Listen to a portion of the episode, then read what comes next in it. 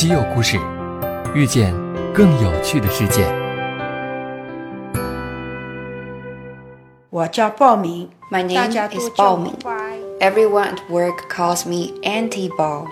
I joined Siemens in 1994.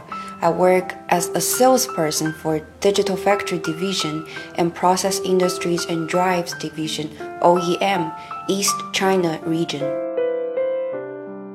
What you've heard just now is the voice of Siemens China super sales Auntie Bao. She's a legendary figure known for her achievements. During her 22 years at Siemens, she has won total sales orders totaling more than 1 billion yuan.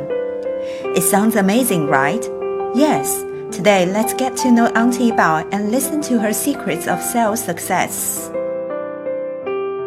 Auntie Bao's success recipe number one is to have a keen eye on potential customers. When Auntie Bao came to Shanghai 17 years ago, her sales target for the first month was 230,000 yuan. It was very challenging for her at that time, but she was so determined to reach her target. Where there is a will, there is a way. She expressed her determination in a gentle Suzhou accent. Whenever she found a clue for potential customers, she wrote it down immediately and followed this up with calls and visits. Thanks to her hard work, she achieved her target for the first month, and surprisingly, her sales figures doubled the next month. Secret number two was to be proactive to meet her goals. Auntie Bao's life motto was that you can never wait for opportunities.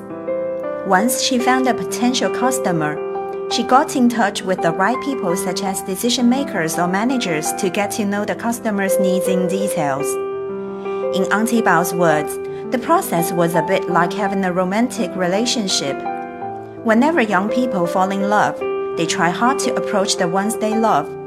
Once they get his or her attentions, then it was the first step to success.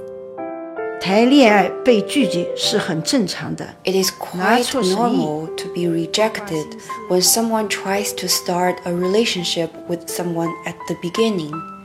Sometimes you just have to show your sincerity and try once more. Similarly, salespeople should quickly recover from frustrations and setbacks. There is always a way. As long as you persist, you will make it. It is all about doing your work, so don't feel embarrassed. Hi, Auntie Bao. We are so glad that your story was very popular after it was released. What do you think? 西门子给我这么大的荣誉， It is 我 a 各方面 great honor for me, and I have to work hard for the company in return for the good life it has brought to me over the years. As far as I know, you have retired from Siemens.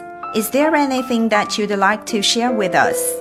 我有三点我想跟西门子说的。 I 第一 am 点， very 感谢 grateful 西 for this job at Siemens because it enables me to bring up my son and afford his tuition fees abroad. After his graduation from college, he has got a decent job and settled down in Shanghai. Also, I appreciate that Siemens offered me a platform to know my customers. In the beginning, it was business relationship. Then it turned to be friendship. My customers have become fans of Siemens. Great thanks to the company. I have got to know so many young people at work. We help each other and we learn from each other. They have brought me fresh energy in work every day. Hope you have enjoyed today's program. Please follow us on Siemens FM 1847 to learn more exciting news and stories. See you next time.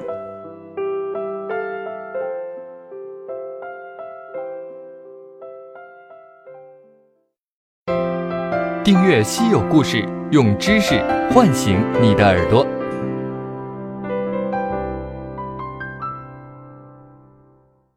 西门子调频一八四七。